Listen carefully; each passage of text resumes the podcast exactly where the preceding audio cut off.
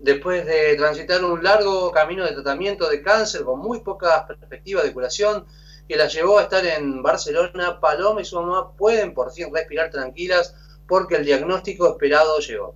Estamos en comunicación ahora con Pía Gentile, mamá de Paloma, desde España, para que nos confirme esta noticia y para ver cómo están viviendo este momento tan lindo. Pía, ¿cómo estás? Muy buenos días. Bienvenida a Noticias al Toque. Javier y Susana, te saludamos. Hola, buen día, Javier y Susana, buenos días. Pía, ¿cómo fue eh, lo que te dijeron los médicos? ¿Qué significa eso? ¿Y qué sentiste cuando lo escuchaste?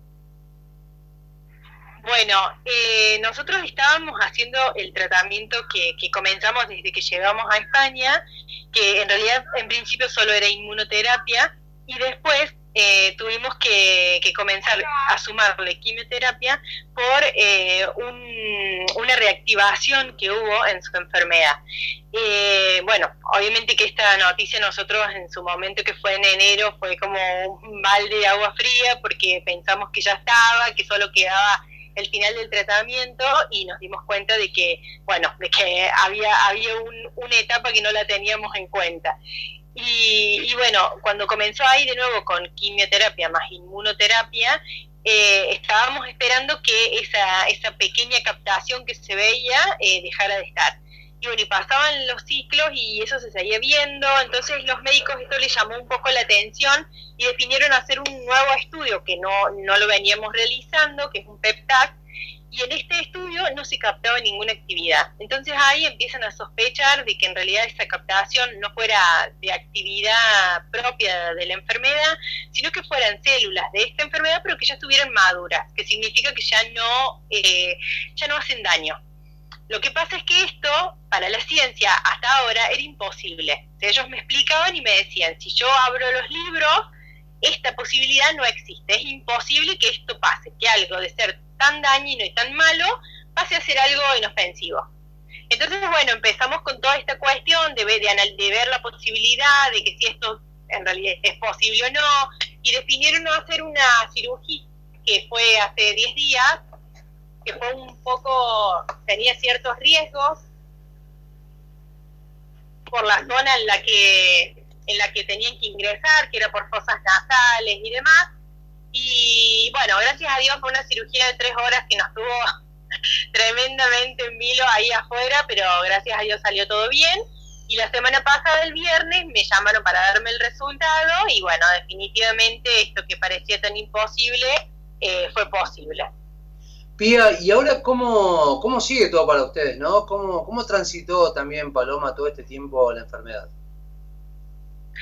Bueno, la verdad es que nosotros hablamos siempre de esto de, que para Paloma no cambió nada porque ella nunca dejó de ser feliz, ¿no? Eso, eso para mí y para nosotros. Hoy, hoy justo con, con Lucas, mientras tomábamos unos mates a la mañana, hablábamos de, de, que todavía nos parece increíble todo esto y de, lo bien que ella transitó todo este tiempo, que a pesar de, casi dos años recibiendo quimioterapia, inmunoterapia, todo tipo de estudios y demás, ella lo vivió de una manera tan natural y, tan feliz siempre que nosotros podemos decir que gracias a Dios nunca la vimos sufrir y eso es algo increíble. Siempre decimos, está bendecida porque o sea, ha pasado por todo y todo lo ha hecho sonriendo. Ella al quirófano entró riéndose a carcajadas. Yo no podía entrar porque con todos los protocolos de COVID eh, no podemos ingresar hasta, hasta que la durmieran.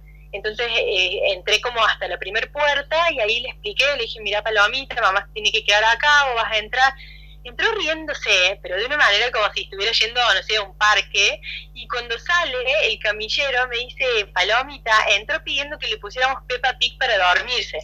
Y esto de, su autogestión y su capacidad de encontrar felicidad donde sea, y, o sea, es maravilloso, nosotros realmente la admiramos en cada paso que da, porque ella enfrenta todo. Eh, entonces, para ella eh, no, no hay un cambio, el cambio está en nosotros, ¿no? En, entenderlo desde nuestro lugar. Pero ella lo ha vivido de una manera tan natural que es igual antes o ahora, ella sigue siendo feliz. Qué bueno, Pía. ¿Se están por volver de España o todavía les queda un tiempo? El miércoles tenemos una reunión Lucas, con Lucas y el jefe de investigación y la oncóloga que la fue siguiendo, porque bueno, todo el, resultado fue telefónico y ahora nos tenemos que sentar a charlar y bueno, no sabemos cómo sigue el, eh, digamos, el control en ella. Como esto es algo nuevo para la ciencia también, eh, no sabemos cómo puede llegar a ser lo que sigue. No la verdad no tenemos ni idea. Sabemos que un tiempo más vamos a tener que estar porque hay, los primeros controles son muy seguidos, pero tampoco sabemos eh, cuánto tiempo más. No, eso todavía hasta el miércoles que no estemos con, con, estos médicos y nos expliquen bien, eh, no sabemos exactamente cuánto, pero bueno, sabemos que un tiempo más acá estamos. Recordamos a la audiencia de Noticias al Toque, estamos dialogando con Pía Gentile desde España, mamá de Paloma recuperada de un neuroblastoma. Pía, ¿se han contactado ustedes con otras familias que estuvieran pasando por alguna situación eh, similar? Eh, ¿Ustedes lo hicieron con, otros padres? Sí, sí, sí, sí, sí, eh, siempre. Uno cuando entra a este mundo eh, terminás conectándote con muchísimas personas que pasan por lo mismo, que te conoces en el hospital, por las redes sociales o como sea, pero sí, con muchas familias siempre en contacto. Pía, eh, el 10 de, septiembre entró al Congreso un proyecto de ley eh, para tratar la situación de la oncopediatría por ahora tiene un número de expediente nada más. ¿Por qué crees que es necesaria una sanción de estas características, de una ley de estas características? Básicamente porque la, salud es un derecho. O sea, hablando desde ahí, creo que con eso ya no necesitamos justificar más nada. Eh, y que, y que o sea, así debería ser y que hoy la salud eh, termina siendo un lujo para pocos. Eh, o sea, a mí me resulta totalmente increíble y, me indigna y me, y me hace mal eh, cada vez que veo que un niño tiene que hacer una campaña por, por las redes para conseguir un medicamento. No me entra en la cabeza. No, no, no, no lo, no lo puedo concebir a que, a que tengamos que estar pidiendo un medicamento porque las obras sociales y un Estado hacen oídos sordos a, tratamientos que nadie los elige y que nadie sea a nadie que pasar por una situación como esta.